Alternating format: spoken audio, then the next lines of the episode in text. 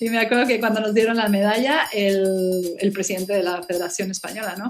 No, no, es que ustedes sí que lo tienen fácil. con una cara de fácil. O sea, tú sabes lo que ha sido llegar a Nueva Zelanda con un tándem, movernos solas, o sea, es todo, ¿no? Al final eres mecánico, eres amigo, eres guía, eres todo, ¿no? Y que un señor te diga, ¿es fácil? Digo, pero fácil, o sea, este no tiene ni idea.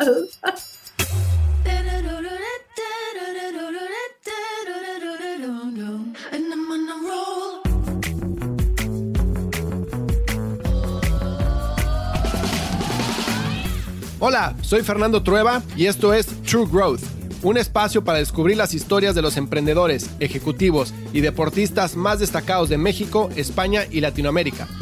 Con este podcast busco compartir la experiencia de gente inspiradora que ha conseguido salirse del molde y ha luchado incansablemente para conseguir sus sueños. En cada episodio descubrirás historias fascinantes de crecimiento personal y profesional que te ayudarán a conocer los diferentes retos que enfrentaron cada uno de ellos y cómo salieron adelante hasta lograr sus objetivos. Si al término de cada episodio aprendiste algo, logré inspirarte, motivarte o simplemente que te cuestiones si realmente estás haciendo lo que quieres hacer, entonces habré conseguido mi objetivo.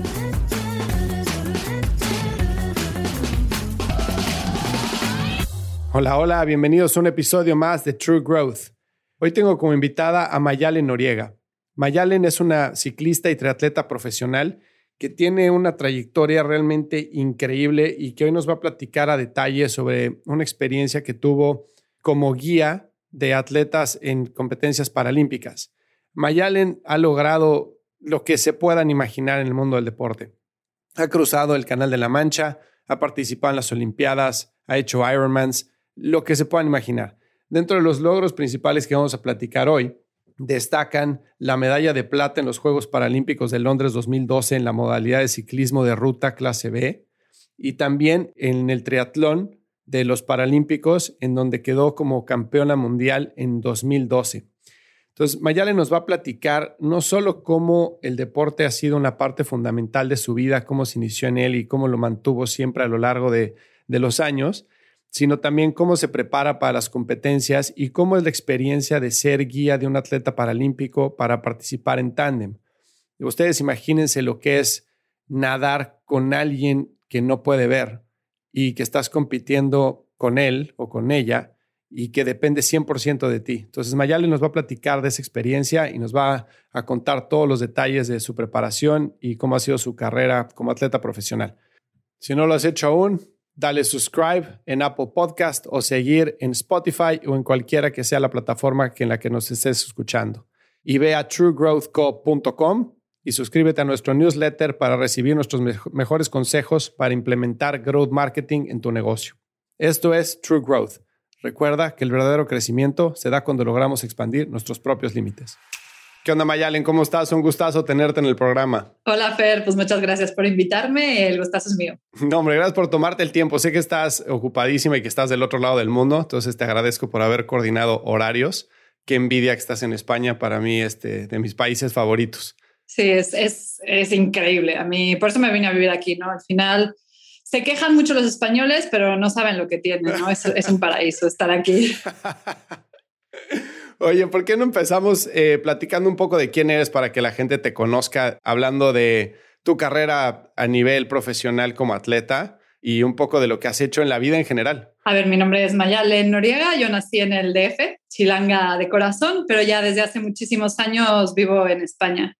El deporte es mi vida, me encanta. Desde chiquita empecé a hacer deporte, cualquier deporte, y no sé, así, o sea, es yo no lo veo como esfuerzo, ¿no? Al final, entonces es mi forma de vida y mi forma de ser. Y decías que eh, veía unas entrevistas tuyas que tu mamá vasca, en ese sentido como brusca, me imagino burda, desde chiquita te, que le decías cómo se esquía y te decía pues así y te aventaba, ¿no? ¿Nos puedes contar un poco cómo empezaste en el deporte? Es muy divertido en mi casa porque tenemos los dos extremos. Mi mamá que es totalmente deportista y es de, ¿cómo lo hago? No, no, así, tú nada más aviéntate y como se pueda. Y del otro lado está mi papá, que es todo de técnico, ¿no? Mira, con el pie derecho apoyas no sé qué, 30%, luego con el otro... Y todo. Entonces era como un de, se hace así o se hace, o sea, eran dos extremos totalmente diferentes. Entonces fue muy divertido. Típico, ya sabes, de que pues en la escuela hacías deporte, ¿no? El correr, básquetbol, fútbol, natación, luego después las clases de gimnasia, un poco de, de todo, ¿no? Los fines de semana pues nos íbamos con mi mamá y, mi abuelo siempre le gustó pelear mucho, entonces nos enseñó a pelear, a esquiar, a esquiar de nieve, un poco de todo, ¿no? Y yo me metí un equipo de natación, del típico, pues, para que aprendas a nadar, y se me empezó a dar bien. Entonces ya desde chiquita, que fue 8 o 9 años, ya empecé a competir y de ahí hasta como los 22. Y sí, más de 2, 3 horas al día nadando y, y bueno, fue, fue adicción. Y ese decir, este, empecé a competir es un poco modesto, ¿no? Porque has ganado varios títulos en diferentes disciplinas, ¿no? Por lo que entiendo, empezaste nadando y después te pasaste al triatlón, ¿no? Sí, empecé nadando en, en la alberca, como ya sabes, destaqué más en, en dorso, nadaba 100 y 200 dorso. Y bueno, ya llegó un punto que seis horas al día de natación, luego escuela y estudiar, pues no, no tenía mucha vida. Y después que no califiqué para las Olimpiadas de Sydney, dije, bueno, creo que tengo que hacer eh, un poco algo diferente, ¿no? Porque es, la natación es un deporte muy exigente que te puedes dedicar a esto, pero también no te permite hacer otros deportes, porque cuando estabas ya totalmente metida en la natación, pues ya no nos dejaban ni correr, ni ir en bici, ni esquiar, y pues a mí me gustaba mucho hacer un poco de todo. Entonces ya llegó una etapa que digo, bueno, voy a, probar más cosas. Y viniendo a la natación, pues obviamente, pues triatlón, ¿no? Es lo que seguía. Bici siempre había hecho los fines de semana con mis papás y así, y el correr era lo que más me costaba muchas lesiones, muchos años, porque claro, de, veniendo de nadar tanto tiempo tienes la resistencia, pero tu cuerpo no está acostumbrado al impacto. Entonces, fracturas de estrés, periostitis, todo, todo lo que pueda hacer lesiones de, de, correr, las tuve. Y luego también por eso me pasé al ciclismo, porque llegó un punto que no podía hacer triatlón, no podía correr. Entonces dije, bueno, pues bici. ¿Mm? Y empecé en la bici. Y aquí sigo. y sigues dándole a la bicicleta. Sí, me encanta. Oye, ¿y cuándo fue Sydney? ¿2006? 2000. 2000, en 2000. ¿Y qué pasó eh, por tu mente cuando dijiste no califiqué a Sydney? O sea, ¿fue un golpe duro o fue algo esperado? ¿Cómo lo manejaste? Pues al final, como todo deportista, tu sueño es llegar a las Olimpiadas, ¿no? Te ves ahí es por lo que sufres cada día y por lo que luchas y por lo que entrenas y por lo que quieres mejorar, ¿no? Entonces al final, pues que se te vayan unas Olimpiadas, dices, uff, pues ¿ahora qué? Ya sabes, nunca me vino nadando, o sea, mi vida era la natación y el agua y la alberca, pero sí llega un punto que dices, bueno, pues vamos a otra cosa y bueno, a diversión y un poco a vivir, porque pues entre escuela y estudiar tampoco tienes mucha vida para muchas cosas más, ¿no? Tenías que sacrificar mucho tiempo para, para entrenar.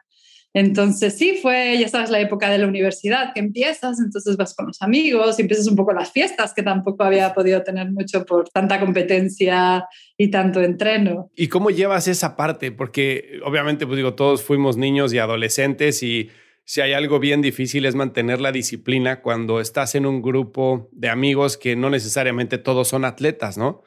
Entonces a mí me pasaba que tenía que ir a entrenar y que mis amigos estaban de fiesta o que me tenía que parar temprano para un torneo y mis amigos pues probablemente estaban yendo a la discoteca y se despertaban a la una de la tarde. Este, después en Semana Santa me acuerdo que mis papás nos llevaban a los torneos y pues era agarrar el coche, irte manejando a Guadalajara, Saltillo, a recorrer la República y estar todos los fines de semana largos, este, las vacaciones, pues entrenando y jugando, ¿no? Participando en torneos. Y tus amigos, pues pasándose la bomba, ¿no? Entonces, no que nos la pasáramos bien en los, en los torneos, pero obviamente, pues era otro estilo de vida completamente diferente. Y es bien difícil llevar una cosa con la otra, ¿no? Entonces, ¿cómo llevaste tú el Sydney no sucede? Entonces, ahora voy a esta parte de voy a disfrutar todo lo social y después regresar a, volver a la vida de atleta? Bueno, a mí lo que me ayudó es que me gustaba muchísimo el deporte, entonces no lo veía como sacrificio. Y luego también tuve mucha suerte de que el grupo con el que entrenaba eran muy amigos míos. Al final, pues se vuelve tu familia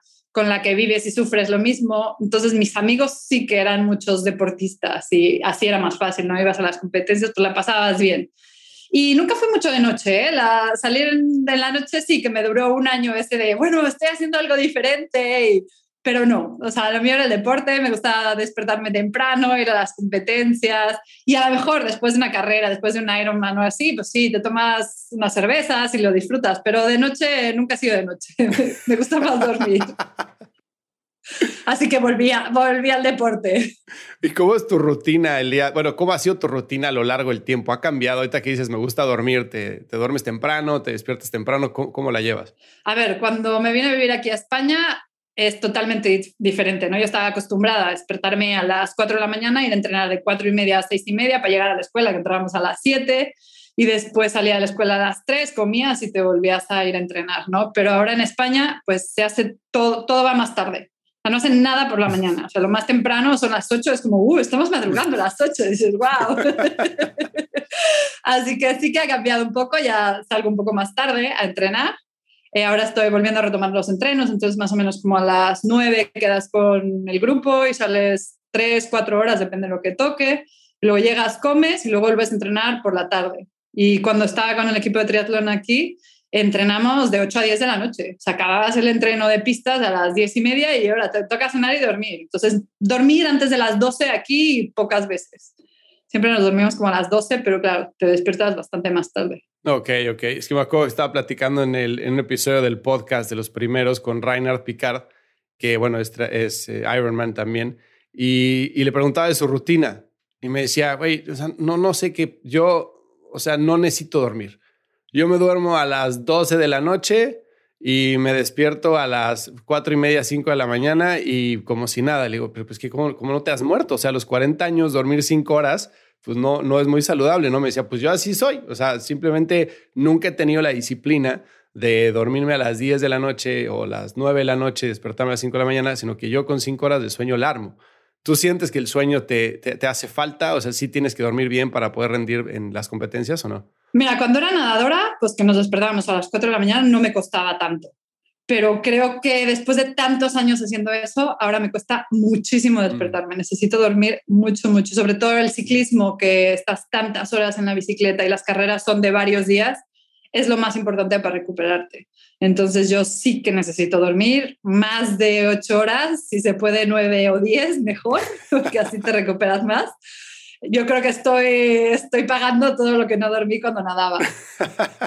¿Y quién te llevaba a los entrenos a las cuatro de la mañana? ¿Te ibas tú sola o te llevaba alguien? Al principio me tenían que llevar mis papás porque tenía, te digo, 10, 11, 12 años. Pero a los 12 somos cuatro hermanos y yo soy la mayor mi mamá dijo, toma, aquí tienes las llaves del coche. A los 12 años. Claro, tenía que manejar nada, estaba a dos kilómetros la alberca. Pero sí, sí, me acuerdo que ya dijo, no puedo más, o sea, ahora te vas tú sola. Pues sí, sí, a veces ellos iban, o sea, me acuerdo porque éramos varios nadando, ¿no? Entonces iban los papás y muchas veces se echaban a nadar también, porque decían que los voy a esperar aquí y luego regreso en una hora y media. Entonces también entrenaban con nosotros muchas veces varios de los papás que les gustaba nadar. Y, no, bueno, ya. Pero sí, me, me acuerdo de esa anécdota que mi mamá dijo, toma, yo no te vuelvo a llevar, o sea, estoy ya demasiado. Y me acuerdo de manejar ya desde muy chiquita para ir, para ir a la alberca y al gimnasio, porque muchas veces también teníamos que ir al gimnasio. ¿Y te gustaba? ¿Lo disfrutabas o, en algún momento tus papás te empujaron para que lo hicieras? No, me encantaba. De hecho, me acuerdo una anécdota buenísima porque yo tuve mucha suerte porque tuve un muy buen entrenador, Damián Queijeiro, que él también se despertaba en las mañanas y no era muy, o sea, tenía 10 años más grande que nosotros, o sea, que me acuerdo que luego pensaba, decías, pero tenía 25 y se venía con nosotros a las competencias y todo. Y me acuerdo de mi mamá que me decía, es que le haces más caso a Damián que a mí. Ya sabes, las típicas de 15, 16. Y Damián decía que yo tenía que comer esto y entrenar así y así, lo hacía. Mi mamá me decía algo y yo decía, no, es que no puede ser. Y se ponía celosa de que le hacía más caso al entrenador que a ella. siempre fui, o sea, siempre he sido muy dedicada y si me dicen algo, pues, pues lo voy a hacer y más si le tienes tanta confianza. Y eso es lo más importante, ¿no? Tener un entrenador que te entienda a ti, que tú lo entiendes a él, porque, a ver, también había buenos entrenadores para hombres y buenos entrenadores para mujeres. Las mujeres somos muy dedicadas, pero tenemos días. Y también hay que saber tratarnos unos días que estamos bien, te vamos a hacer el entrenamiento, pero los días que estamos mal, me acuerdo que ya me veía, me decía, no, no, tú nada suave y ya vete para tu casa, que hoy no. Ya mañana acabas el entrenamiento porque hoy nomás no. Y yo creo que es importante que, te entiendan, ¿no? Oye, qué, qué importante es el coach, ¿no? O sea, creo que el coach te hace o te deshace la experiencia. Y ahorita... Sí, yo tuve muchísima suerte. Sí, no, qué bueno. ¿Y qué, de qué estilo eras de, de, coaching? ¿De que te gritaran o de que te hablaran bonito o de que a veces y a veces? No, bonito. Bonito. No, a mí me gusta... primero que te lo digan antes, y yo, soy, de, yo soy de bonito, no soy de que me griten, soy bastante sensible, lo entiendo, si me lo explicas, a lo mejor lo veo y ya, y ya, me ve la cara y me dice, no, no, no te preocupes, lo vamos a hacer así, yo soy, soy más de, de bonito. que es lo que más me cuesta aquí, porque la gente es bastante, bastante dura, ¿no? Y es como, ¿por qué me lo dice así? ¡Qué malo! ¿Por qué me está gritando? Pero bueno, es su carácter, al final también lo tienes que entender. Sí, típico de España que vas a un restaurante y este, no sabes qué pedir y te regaña el mesero, ¿no? De, de coño, ¿pero qué quieres? Y bueno, dame un segundo. Oye, este, fíjate que eso me pasa mucho con mi hijo, ahorita lo que decías, que a mí me encanta el fútbol y mi hijo lo trato de coachar y de decirle que haga esto y que haga aquello y que se fije en esto, no sé qué. Y a mí no me da bola. O sea, le da bola al entrenador y lo que le diga el entrenador, pero pues digo, estamos en Estados Unidos y los entrenadores no son muy buenos en fútbol, soccer, entonces es como desesperante, ¿no? Y, y muy parecido a ti, no le gusta que le griten. Y acá es mucho estilo también como de, de college, de película, de varsity, ya sabes, de que el coach te grita y que eh, son unos perdedores y todo para que salgan adelante. Y es como, como que te das cuenta que el coach realmente puede sacar lo mejor o lo peor de ti, ¿no? Que si caes con un coach bueno, en tu caso, pues obviamente saca tu mejor rendimiento y te va increíble, pero puede haber un atleta sumamente talentoso que cae con un coach que no le da el estilo y lo hunde, ¿no? Sí, son, son muy importantes. Y sobre todo cuando eres niño también tienen que entender que te la tienes que pasar bien. O sea, es un juego, ¿no? Al principio, o sea, no puede ser tan serio. Nosotros teníamos grupo y teníamos un día que era un día libre y entonces jugábamos waterpolo en la alberca. O sea, lo tienes que hacer divertido, porque si no, pues los niños no les va a gustar. Completamente de acuerdo. O sea, tiene que ser algo que te guste y, y después sí ya volverlo más serio. Pero al principio es divertido. Y los papás que se alejen un poco, ya que, que lo vea el coach o, o que lea, ahora que hay tantos vídeos de YouTube también que vea gente que le guste y a lo mejor aprender de ahí me acuerdo que mi papá muchas veces venía a las competencias y me decía, es que yo tenía una maña en la mano, ¿no? Que la doblaba un poco así, pero afuera de la alberca pues no pasaba nada. O sea, lo importante es cuando metías. Y siempre me decía, y entonces mi, mi coach me decía, dile a tu papá que no vuelva a venir a las competencias, que no te esté diciendo cosas, que no sea tan así. que ese es mi trabajo. Creo que los papás no se deberían de meter tanto, ¿no? Al final, pues ver, disfrutar con tu hijo y si la pasa bien, apoyarlo, porque mis papás siempre me han apoyado, que ha sido súper importante y, ya está, que se divierta. Completamente. ¿Y cuando, cuando se empieza a poner serio? Ahorita que decías, los niños tienen que divertirse y estoy 100% de acuerdo, ¿no? Si no le agarras hasta maña al deporte, ¿no? Pero ¿cuándo te empiezas a poner serio? ¿A qué edad? Yo creo que no tiene una edad, sino más, bueno, eh, un equipo, ¿no? A lo mejor ya entras a la selección nacional, dices, bueno, pues aquí a lo mejor ya tiene que ser más serio. No sé, pasos así, más que edades, ¿no? Tú si a lo mejor el niño lo ves que destaca un poco, dices, bueno, a lo mejor puede ser un poco más serio, pero poco a poco hablar con un buen coach, irle a buscar, así. O sea, no, no presionar y no es a los 12 tienes que, como el ciclismo, ¿no? Los ciclistas, sobre todo los hombres, empiezan muy jóvenes, o sea, para, porque el, ciclismo es de kilómetros, de horas de bici, ¿no? Empiezas a mejorar así. Entonces, claro, aquí ves a los niños a los 8, 9, 10 años ya rodando 50, 70 kilómetros. Y los papás es que tienes que, no, o sea, a lo mejor cuando entre una selección, cuando vaya a un campeonato y así un poco más serio, pero al principio divertirse. Ya, sí, 100% de acuerdo.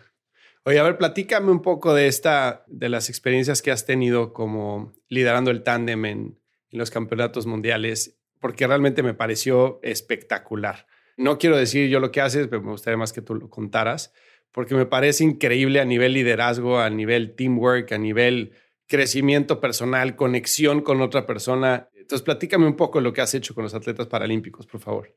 Sí, lo del tándem fue increíble. A ver, yo en mi vida había visto un tándem, a lo mejor esos de paseo, pero nunca me había ni fijado, no sabía qué era.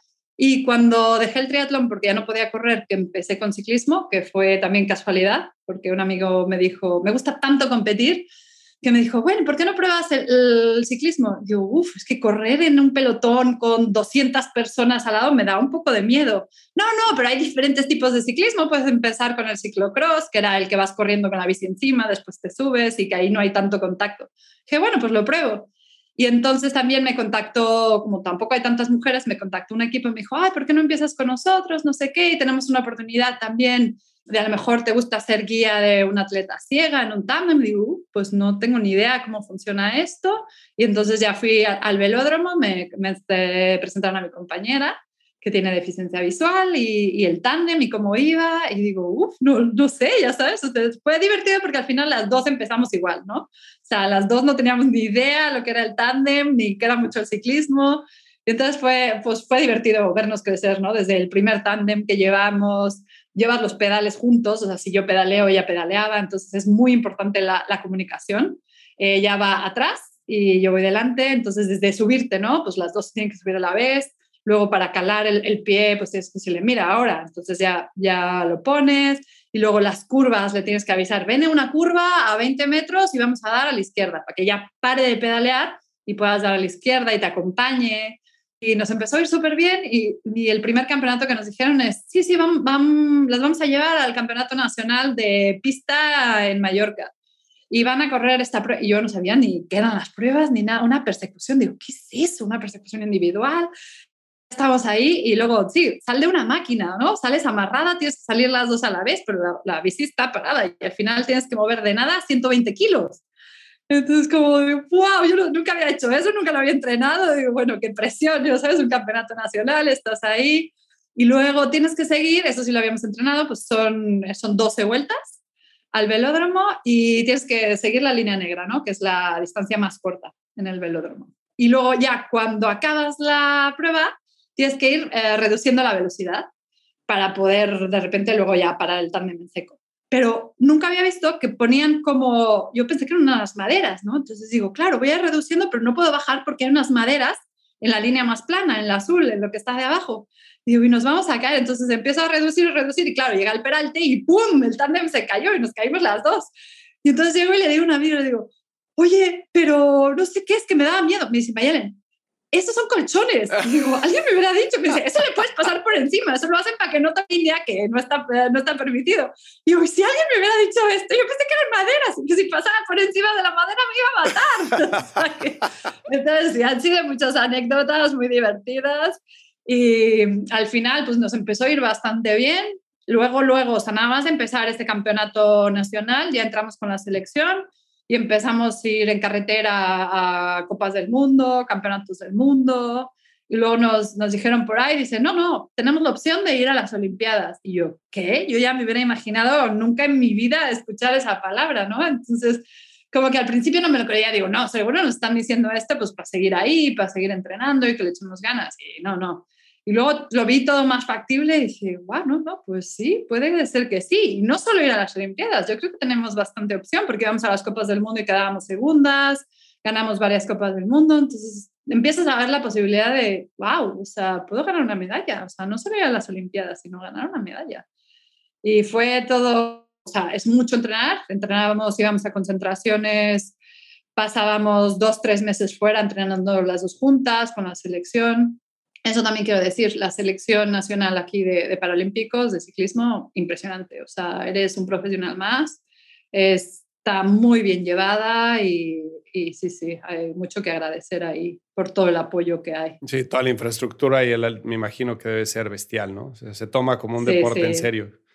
O sea, como debe de ser. Sí, fue increíble, ¿eh? O sea, todo el proceso estuvo un aprendizaje. Lo bonito fue que pues, las dos hicimos o sea, empezamos de cero y conseguimos lo que conseguimos y, y aprendes muchísimo, porque claro, te digo que yo nunca había visto los tandems, tampoco conocía mucho el mundo paralímpico y convives con todos, ¿no? Ciegos, amputados, súper, súper bonitos, sabes cómo se superan y todo el mundo te dice, no, pero qué bien, cómo lo hacen, qué rápido van. Sí, pero lo más difícil para ellos es el día a día. Claro. ¿no? Porque las bicis, el deporte, todos son iguales. O sea, es, es un deportista más pero lo ves, los aeropuertos, madre mía, lo que era viajar. O sea, llevar un tándem, mover sillas de ruedas, viajamos con tres, cuatro bicicletas, no, no, y, y, moverse, ¿no? De llegar al avión. Nunca te fijas en que lo más difícil es su vida diaria. O sea, es, es, muy impresionante lo que tienen que superar. Tienes toda la razón. Nunca lo había pensado desde ese punto de vista y tienes toda la razón. Sí, no, tampoco. Yo te digo que fui aprendiendo todo y decía, wow, o sea, wow, wow, wow. Y, veías cómo se quitaban la prótesis, se ponían unas, se quitaban, y la del pedal, y muy impresionante. O sea, muy bonito. Oye, ¿qué te ha hecho, qué te ha hecho ver o qué te ha hecho aprender esta experiencia? Que no hay límites. O sea, si ellos lo pueden hacer y y le echan tantas ganas y tanto coraje que no nos podemos quejar. O sea, porque como deportista siempre te duele algo, ¿no? Siempre pues tienes días buenos, tienes días malos, pero luego ves cómo se superan y ves las ganas que le echan y ves lo que te digo, que cada día para ellos es un, es un challenge. Eso es lo que más me ha llevado. A mí fíjate que me impresiona eso que estás diciendo ahorita, que no hay límites. Siento que a veces el tenerlo todo nos hace más flojos, ¿no? Nos hace más, no sé, como que tomas las cosas como que son más fáciles de lograr que cuando estás acostumbrado a luchar desde pequeño, ¿no? Ya sea por alguna, algún tema de, de disabilidad o porque un tema de, de dinero, por lo que sea, si estás acostumbrado a, luchar por, por, algún tema físico o por algún tema de, de, la vida, de dinero, no sé, cuando creces con ese carácter de luchar para salir adelante, como que siempre siento que la gente tiende a dar más que cuando está acostumbrado a vivir cómodo, ¿no? Y cuando te pones a ver las historias de los atletas más destacados a nivel mundial del deporte que quieras, siempre hay como una historia de, de struggle, ¿no? De, de, no sé, por ejemplo, Maradona. Pues Maradona en su casa era de lámina y vivían en la tierra y no tenían que comer. Y él sabía que o metía gol y, se convertía en deportista o su familia no iba a salir adelante, se iban a morir de hambre, ¿no? Entonces él como que se echa esa lucha encima y lo hace, que claro que es un tema de carácter, porque también tiene otros ocho hermanos y no hicieron nada. Pero a lo que voy es que siento que tener ese tipo de de dificultad adicional a lo que tienen todos los demás, te hace con un carácter mucho más fuerte. Y al final del día, el deporte, hay un nivel al cual las habilidades son casi parejas entre todos los deportistas y lo que gana es la mentalidad, ¿no? Eh, no sé si estés de acuerdo con eso. Totalmente.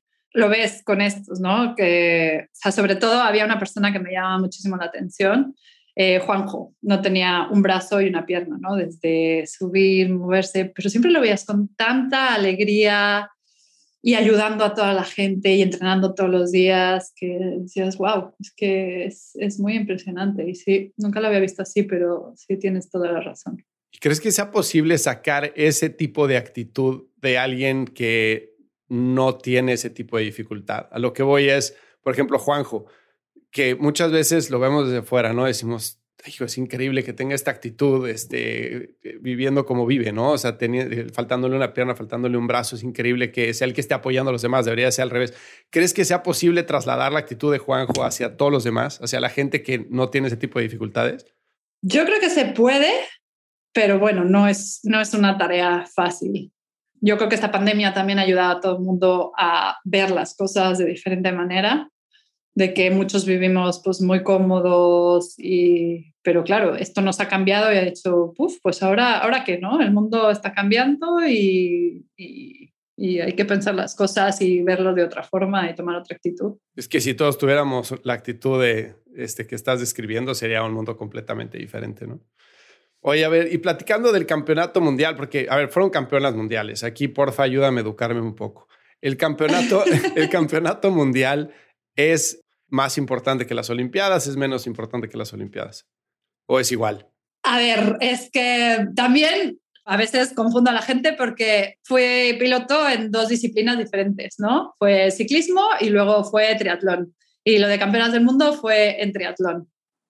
Entonces, acabé mi etapa de, ciclismo en el tándem porque ya en el 2002 en las Olimpiadas nos fue muy bien. Yo quería ser ciclista profesional y para ser ciclista profesional individual, pues no podía ser piloto de tándem de, ciclismo.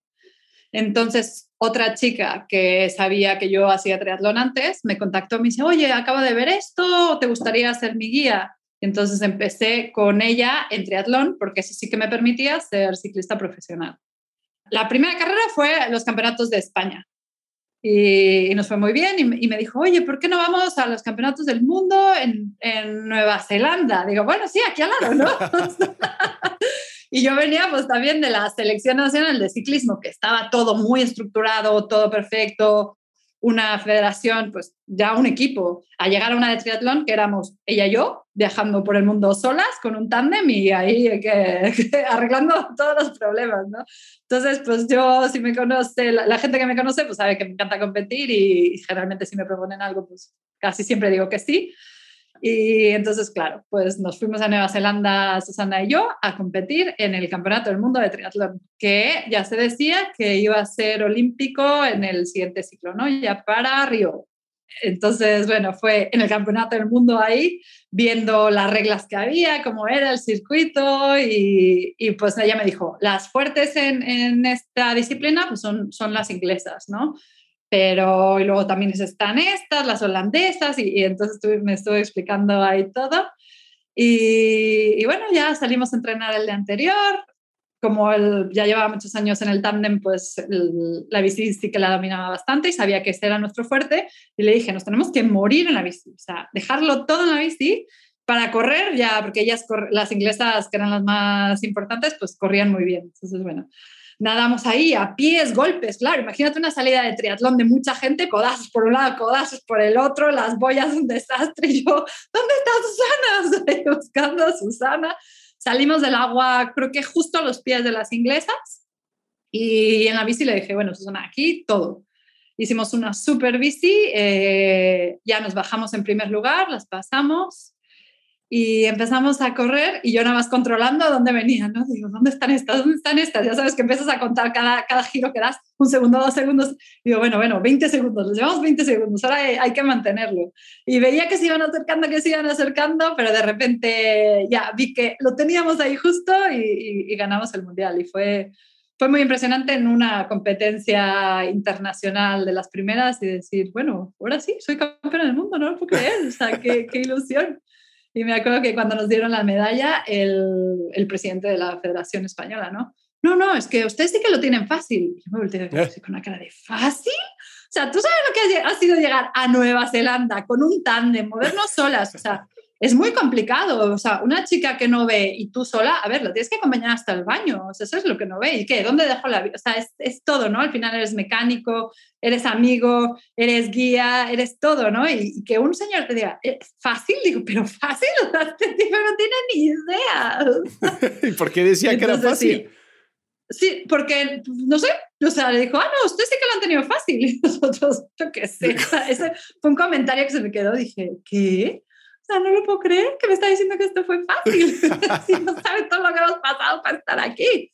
Porque, claro, o sea, fue pagándonos nosotras, porque no hay federación. Claro. Entonces, el viaje te lo pagabas tú. Yo me acuerdo que quedamos con Susana, dijo, bueno, pues lo pagamos a medias, tú y yo, pero luego Susana también dijo que ella se quería quedar dos o tres semanas viajando ya por ahí. Y digo, bueno, pues mira, al final pues es una inversión que tú haces porque te gusta, ¿no? Me gusta competir. digo, bueno, pues me lo puedo permitir y puedo ir allá pagándomelo yo. Después ya entras a la selección y pues ya siendo campeón del mundo, pues ya hay unas becas y... Pero claro, el primer viaje fue todos nosotros y todo hacerlo así. Sí, son, son aventuras y cosas y, y de anécdotas, créeme que podría escribir un libro de todo. Deberías de hacerlo. no, bueno, sí, sí, mi papá siempre me lo dice, pero digo, ¿a quién le gustaría leer de todas mis aventuras? No? Hombre, a muchísima gente, créeme. mis desastres de aventuras y deportes y cosas y pero bueno, es, es, divertido, es divertido. Oye, a ver, eh, al principio de la plática me comentabas el tema de la bici, ¿no? Que tienen que subirse al mismo tiempo, este, tienen que pedalear al mismo tiempo, porque, pues digo, los pedales van ajustados uno con el otro, ¿no? ¿Cómo es la nadada? O sea, eh, cuando tu pareja no puede ver, ¿cómo es? La nadada es, es lo más complicado, pero lo que tienes que hacer, lo que hacemos nosotras, es vas a, a ver el circuito, siempre es importante llegar varios días antes para ir a ver el recorrido, ¿no? Entonces, tienen una habilidad impresionante. Sí, me imagino. O sea, cuando, o sea, yo decía, wow. Entonces íbamos, ¿no? Entonces le enseñas, vamos a salir de aquí, desde la línea, ¿no? Vamos a hacer cinco pasos y nos vamos a echar al agua. Nos vamos a echar así. También ella siempre escoge el lado que, que le acomoda, ¿no? A Susana le gustaba ir del lado izquierdo porque ella respira para el derecho, entonces podía ver pues un poco una sombra y sabía que tú estabas ahí. Y entonces contaba las brazadas de ahí a la primera boya. Entonces más o menos tiene una idea, sabe, sabe que no van a ser las mismas brazadas para llegar, pero tiene la idea. Y luego llegando a la boya, lo que hacía yo, como dos brazadas antes, le picaba con el codo, la panza. Mm. Entonces ella sabía que ya venía la boya y que tenía que girar a izquierdas. Y luego íbamos a la otra boya igual más o menos contaba las brazadas y a veces si tenía alguna duda parábamos, hablábamos, no, mira, esto aquí, hay, el sol va a estar aquí, esto va a estar aquí y así, tratar de, de, ver todo lo que puede pasar. Entonces llegamos a la siguiente boya y la salida igual, ¿no? Que es muy importante. Pues la salida va a ser así hasta que toquemos con las manos el piso, no te levantas. Una vez que te levantes, pues ya te empiezas a quitar el neopreno, quitas las gafas, ya te ayudo yo a bajarlo, va a haber 10 pasos a llegar a, la otra transición. Para nadar juntas probamos varios métodos, ¿no? Al, final, al principio empezamos con una cuerda en la cintura. Entonces nos poníamos como un, enganche de esos de triatlón del número y de ahí un como bungee a, a, ella, ¿no? Me amarraba yo ahí y luego ella en el otro lado. Pero a mí no me funcionaba porque al final la abrazada pues me, me tocaba la cuerda con la mano. Entonces dijimos, bueno, hay que probar la pierna. Entonces nos amarrábamos como en el muslo, la, misma cuerda, pero le dábamos más vueltas y entonces enganchábamos ahí y el bungee de mi pierna a su pierna. Y ahí bastante mejor, porque ya podías, o sea, tu brazo no tocaba, podías patear, pero muchas veces la cuerda que usábamos pues era muy larga, entonces se iba mucho.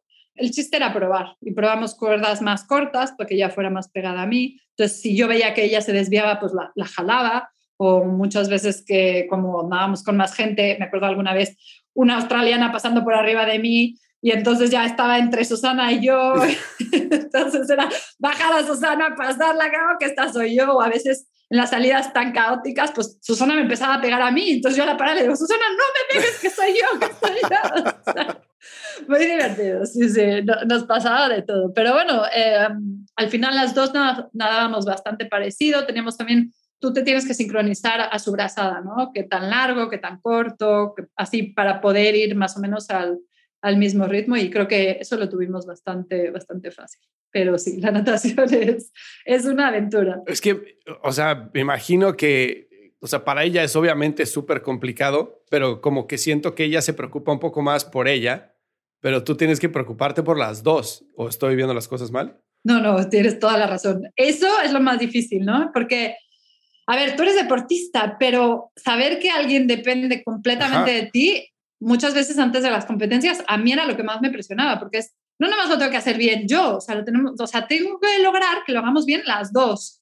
Y es como, se tiene que quitar el neopreno, me tengo que quitar el neopreno, porque muchas veces tú le ayudas a quitarse ella y ya se empieza a quitar y tú no lo tienes ni desabrochado. Es como, wow,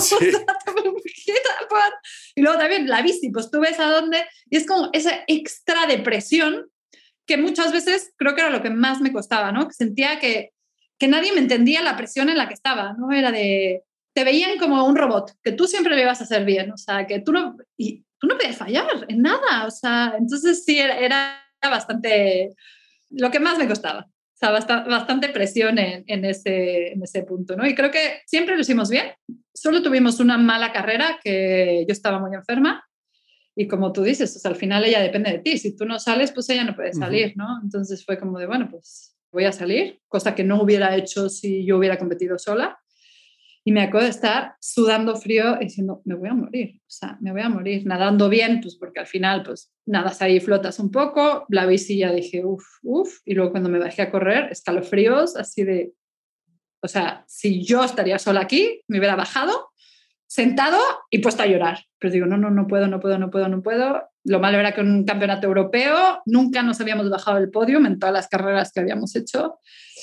Y esa vez lo, di todo y me acuerdo de Susana ayudándome y todo, pero al final cuartas no estuvo mal, pero cuando estás tan acostumbrado a darlo todo, pues sabe mal. Y esta fue, creo que, de, de nuestras peores carreras y, y una sensación tan fea que recuerdo, pero bueno, es, es, es, duro, ¿no? ¿Y cómo fue la relación? ¿Cómo fue la plática con ella, la relación con ella cuando eso pasó? O sea, me imagino que ella fue de apoyo, ¿no? Sí, fue de apoyo. Creo que ahí fue cuando nuestra relación se empezó a tener más, más choque, ¿no? Porque ella no le gustaba mucho que yo compitiera en nivel personal, mm. porque al final es, pues es eso, ¿no? A veces creo que sienten que tú eres de ellos. Pero al final, para tú ser buena, pues también tienes que competir, ¿no? Yo al final soy muy de entrenar, pero donde mejoro siempre son en las carreras.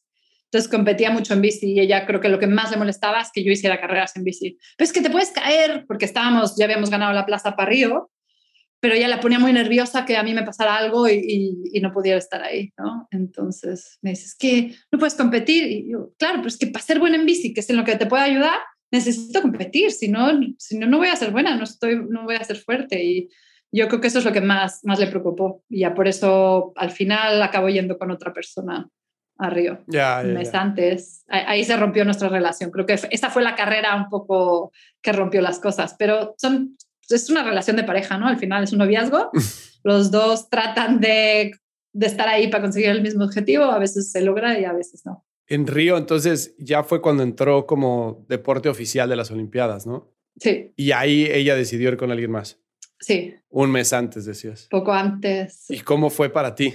Bueno, me dolió bastante porque al final, pues, llevas cinco años trabajando juntas, es un ciclo que vivimos todo, vivimos desde el empiezo, desde que, desde esa primera campeonato del mundo que era muy nuevo, casi no había reglas, no había federación y logramos llegar pues hasta el final y, bueno, que te quite la manzana al final pues cuesta un poco, pero bueno, todo pasa por algo, ¿no? Y, son muchos aprendizajes y, bueno, me, me, dolió, me dolió, pero bueno. Oye, este, y durante los cinco años de relación, la relación va más allá del deporte, o sea, se convierten como en amigas y se ven fuera de los entrenamientos y se vuelve como, digamos, tu, pues, tu mejor amigo con el que estás todo el tiempo o es limitado al deporte?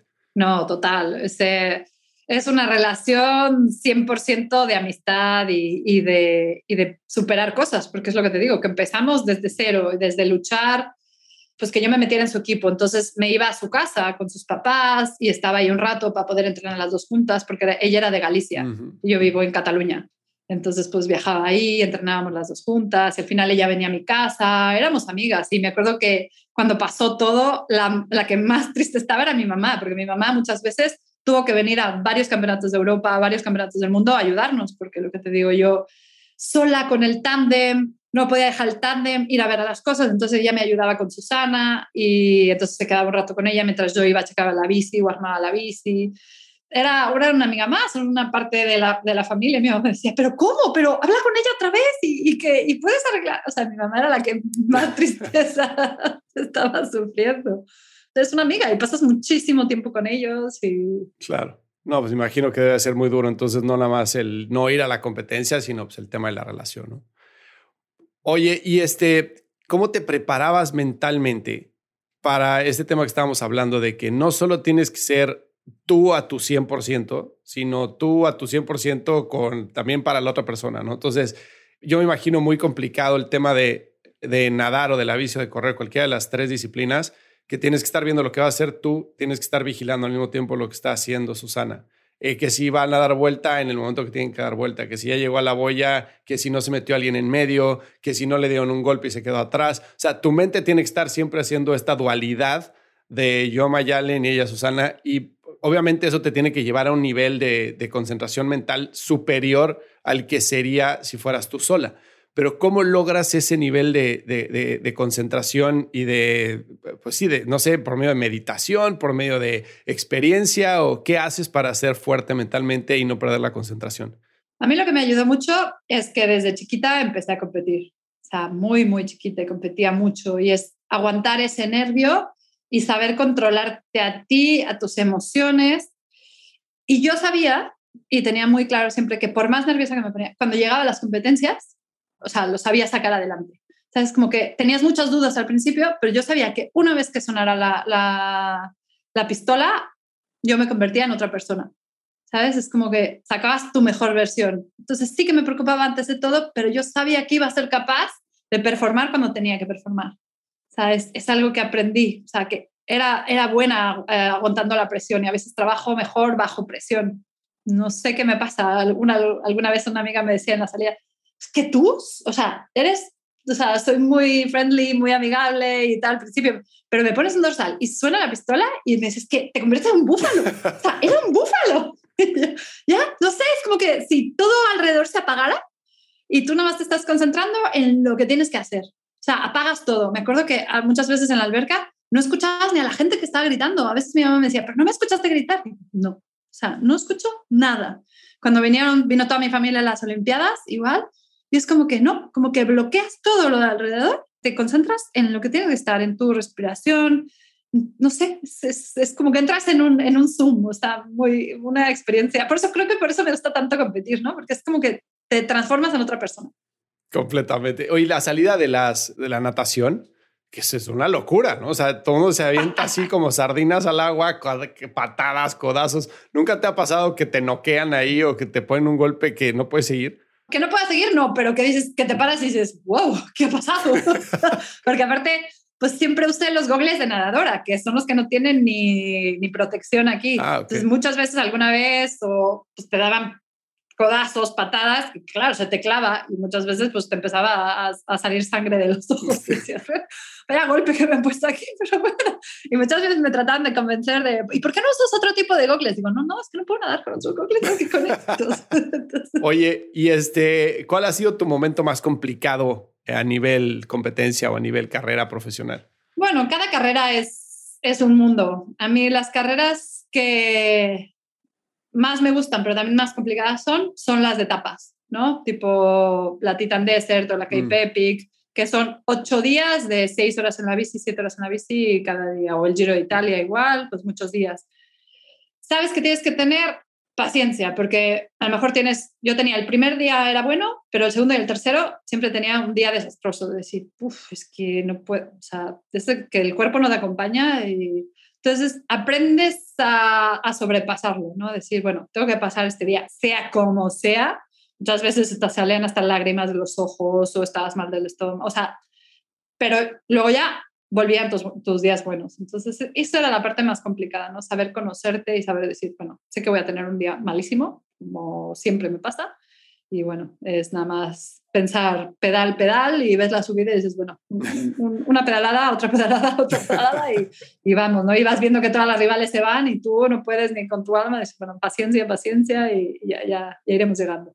Oye, ahorita que mencionabas voltear a ver la subida, yo me acuerdo, digo, yo el, jamás he hecho lo que has hecho tú a nivel profesional, pero he corrido este, un par de maratones, ¿no? Y en el de Nueva York, me acuerdo que tiene mucha subida, ¿no? Está el puente de salida de Staten Island y luego cuando vas de regreso en la primera avenida, es una subida no muy empinada, pero muy constante y ya vas por ahí del kilómetro 35. Entonces, pues ya la sientes, ¿no?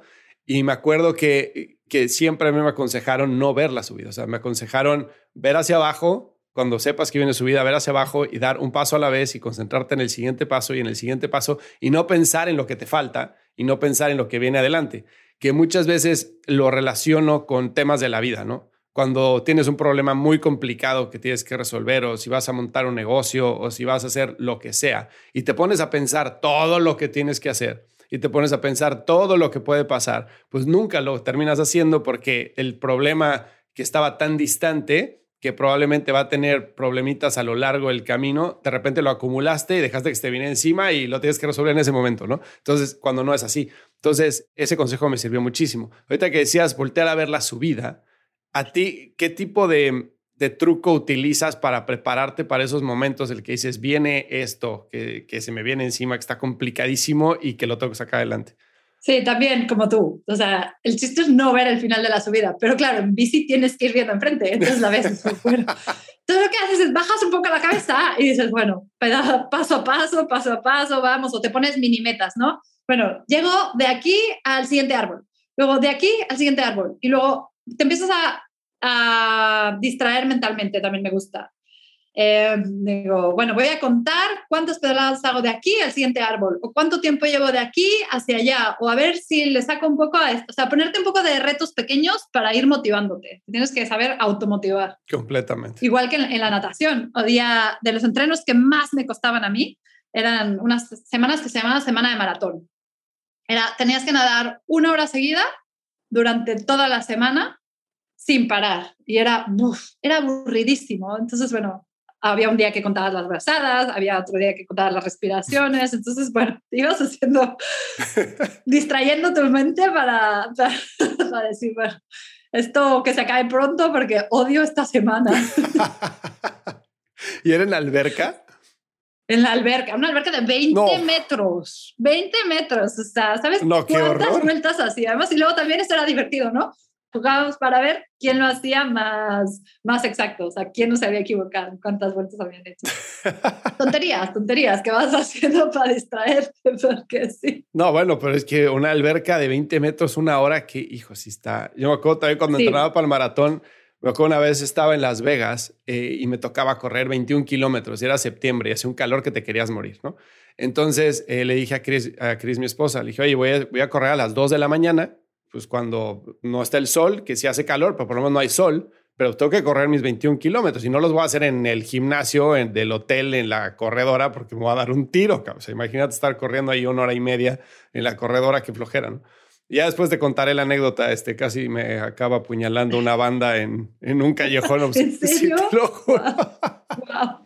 Ya después te la contaré. Pero sí, completamente, estar dando vueltas en una alberca durante una hora debe ser durísimo. Creo que por eso también los deportistas somos tan fuertes, porque tienes que lidiar con tantos retos mentales. O sea, al final es una competencia contra ti.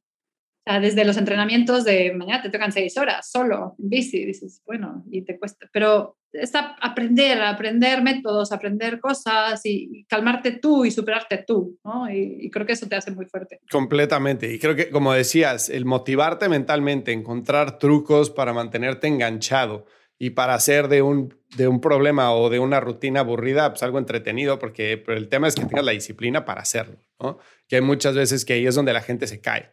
O sea, dice, no, no, una hora en la alberca, no, no, yo no voy a hacer eso, qué flojera, ¿no? O no, no, despertarme a las 5 de la mañana, no, no. Y luego dicen, pues es que no tengo tiempo a hacer ejercicio. No, el tiempo lo tienes. O sea, todo el mundo lo tiene, hay que encontrarlo, pero de que se puede, se puede, ¿no? Oye, ¿qué sigue para ti después de haberlo ganado, pues todo? Uy, no, lo que me falta.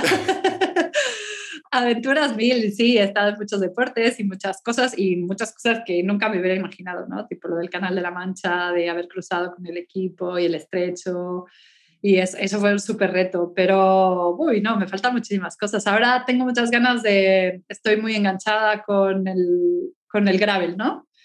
Que es la bicicleta entre carretera y, y montaña. Y tengo ganas de hacer carreras de ultraaventura con esto, de, de varios días y, bueno, acampar y te dan una, una salida y una llegada y, y, a ver quién llega primero. Y son varios días y autosuficiencia. Entonces, tengo ganas de, de, entrar un poco en ese mundo, que es bastante nuevo para mí, y, y, ver hasta dónde puedo llegar. ¿Cómo es eso? Te dan una salida y una llegada, o sea, te dicen, tú sales en Girona y tienes que llegar en Galicia, por decirte algo, y tú te las arreglas para cómo llegar.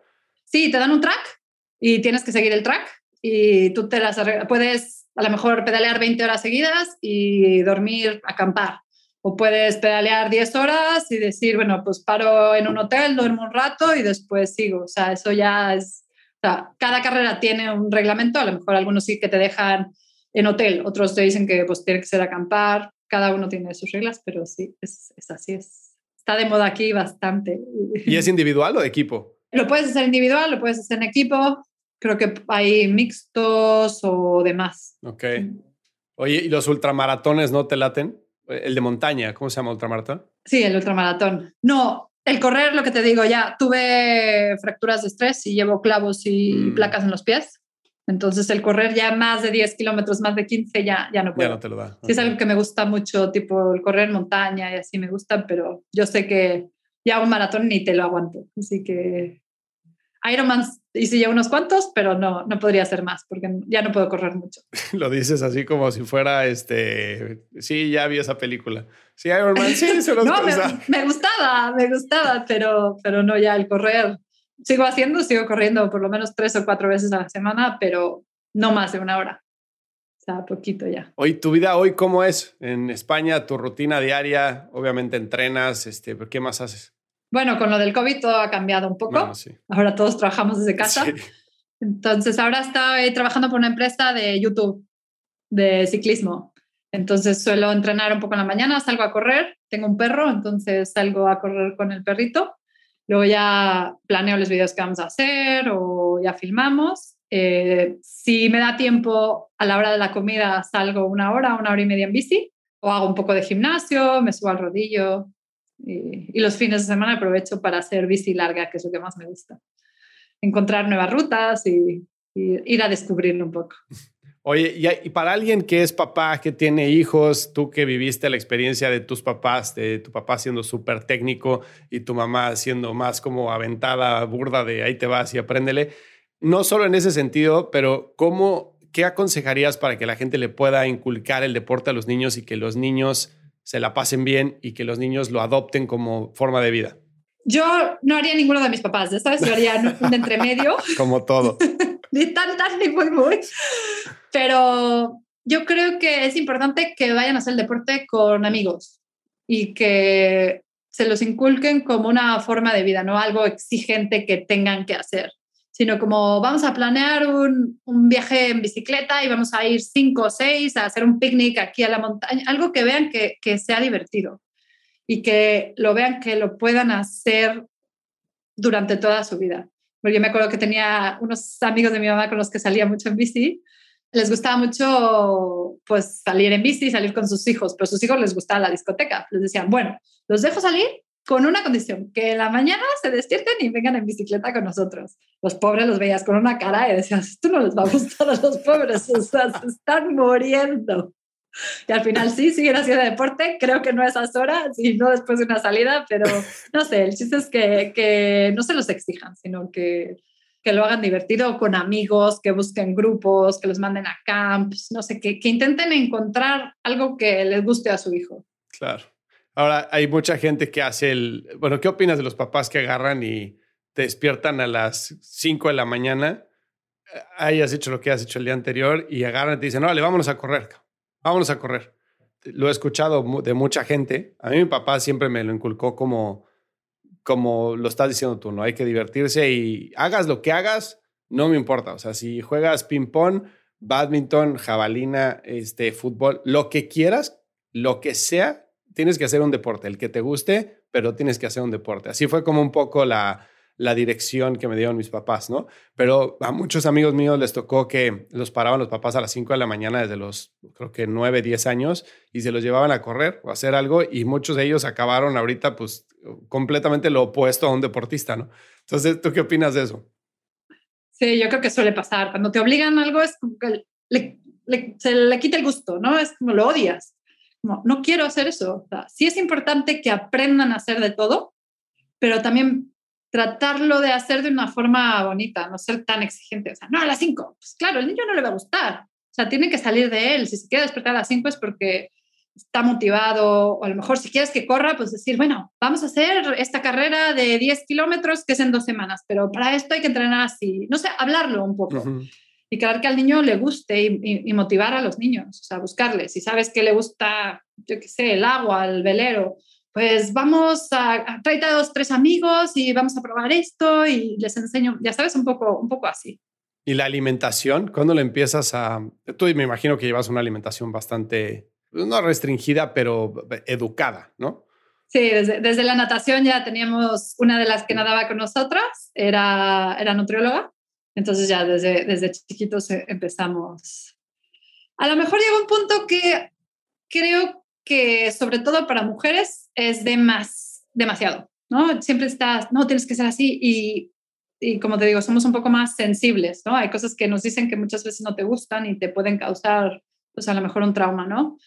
Y yo me acuerdo alguna vez que sí, a los 16, o que empiezas, ya sabes, a ser un poco más mujer y que empiezas a crecer y envernecer y un, entrenador me dijo, es que estás gorda. Y uff, fue lo peor que me pudo haber dicho. O sea, y es como que tú te estás retando y dices, no, no, pues ahora voy a hacer esto. Y, se volvió un poco una obsesión durante un tiempo, ¿no? Y luego ya logré mejorarlo y logré decir, no, pues tengo que alimentarme bien para esto y a lo mejor yo soy un poco más grande, ya sabes, yo soy pues grande, de musculatura grande y soy, soy una mujer grande, entonces no, no tiene que afectarme tanto como bien, pero ya, ya no me, me obsesiono como llegué a obsesionarme alguna una parte de, de, mi natación, ¿no? Pero es, es, es, un tema delicado y es un tema que tú tienes que aprender y hay cosas que le funcionan a unos y a otros no. Entonces es, es como un tema que, que, tú tienes que querer, decir, bueno, voy a comer esto porque es, bueno para mí, para mi salud y, y, no sé, aprender a convivir con, con, ese tema que es un poco, un poco delicado, sobre todo en los deportistas que queremos hacerlo todo perfecto. Claro. Sí, fíjate que también en el episodio con Reinhard, yo esperaba que él me dijera, como ocho veces al día, ocho almendras, siete este, semillas de girasol. Le digo, ¿y tú, tú, tú qué comes? Me dice, de todo, diario me tomo una cerveza. Dice, y como absolutamente de todo. Dije, bueno, ¿tú de qué estás hecho? O sea, duermes cuatro o cinco horas al día, comes donas y cervezas y, o sea, ve cómo estás y corres Ironman. Me dice, bueno, pues también obviamente quemo 9000 calorías, ¿no? Cuando, estoy corriendo Ironman. Entonces, este, bueno, oye, si no estuvieras haciendo lo que estás haciendo, ¿qué serías? es una buena pregunta, ¿eh? Siempre, o sea, mi vida es el deporte, siempre he sido deportista y no me veo haciendo nada más. Pero si no fuera deportista, Mm, la fotografía. Me hubiera gustado ser, ser fotógrafa. Siempre me ha llamado la atención y creo que desde el principio empecé con mi cuenta de Instagram porque me gustan las fotos. O sea, no me gusta decir mucho, pero creo que las fotos hablan. Y yo creo que fotógrafa, me gusta. ¿Y es algo que haces de afición o que piensas tomar un poco más en serio más adelante o no? Sí, ahora lo hice durante un tiempo. Estuve en la escuela, tomé unos cursos de fotografía y alguna, alguna época lo estuve haciendo. Lo dejé un poco aparte cuando empecé más, más tiempo, sea, de deporte, así, pero ahorita tengo ganas de retomar fotos y un poco de video también, me, me gusta. Ya, ok.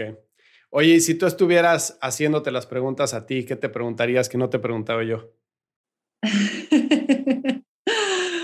no sé, creo que me has preguntado, preguntado casi todo. Sí, tu mejor momento, así, el momento que recuerdas con más cariño de deporte, ya sea de competencia o entrenamiento, este logro, no sé. Mi mejor momento fue la prueba en línea de las Olimpiadas de, Londres, donde ganamos la medalla de plata. Y lo más con cariño recuerdo es que estaba toda mi familia ahí. O sea, me acuerdo la cara de emoción de mis hermanos cuando cruzamos la meta, o sea, los pelos, porque poder disfrutarlo con alguien que quieres tanto y que ha recorrido todo el camino contigo, porque el camino de un deportista no todo es bonito, ¿no? O sea, ven todo y mi familia pues lo, lo ha pasado todo conmigo y que estuvieran ahí y ver lo que habías logrado y, y, brincando de felicidad y compartiendo esa felicidad, eso, eso fue yo creo que de los mejores momentos. Qué increíble. Muchísimas felicidades. Muchas gracias. ¿Oye algo más que te gustaría agregar? No, yo los animo a todos que, pues, que hagan un deporte y si pueden con amigos mejor. Eh, el deporte, el, chiste es que sea divertido y, y que estén más mujeres en, deporte, porque ahí vamos y nos tenemos que apoyar mutuamente. ¿Y dónde te puede seguir la gente? Lo que más subo es en mi cuenta de Instagram y es Mayafish. La vamos a poner en las referencias del, del, podcast de todas formas. Ahí pueden ver un poco el día a día, ¿no? Porque es al final es algo que llevas tú y, tratas de pues, enseñar lo, lo, que estás viviendo, ¿no? Las emociones y lo que te lleva a hacer el deporte y la gente que, que, conoces. Bueno, pues lo vamos a poner para que te siga la gente. Oye, Mayal, muchísimas gracias por el tiempo. Gracias, Fer, y gracias a todos. Saludos. Si encontraste valor en este episodio, cuéntale a alguien. Y si no, también cuéntale a alguien. La mejor forma de ayudarnos es compartiendo tu opinión. Síguenos en Instagram, arroba truegrowthco, o envíanos un correo a hola arroba truegrowthco.com. Leemos todos los mensajes y nos encanta estar en contacto contigo. Califícanos con 5 estrellas en iTunes o donde sea que nos estés escuchando para que podamos seguir creciendo y tengamos más invitados para ti. Menciónanos en Instagram y comenta lo que más te gustó de este episodio. Puedes encontrar las notas y referencias mencionadas en este episodio en truegrowthco.com diagonal podcast. Muchas gracias por escucharnos. Yo soy Fernando Trueba y te espero en el siguiente episodio de True Growth Podcast. Mientras tanto, sigue creciendo.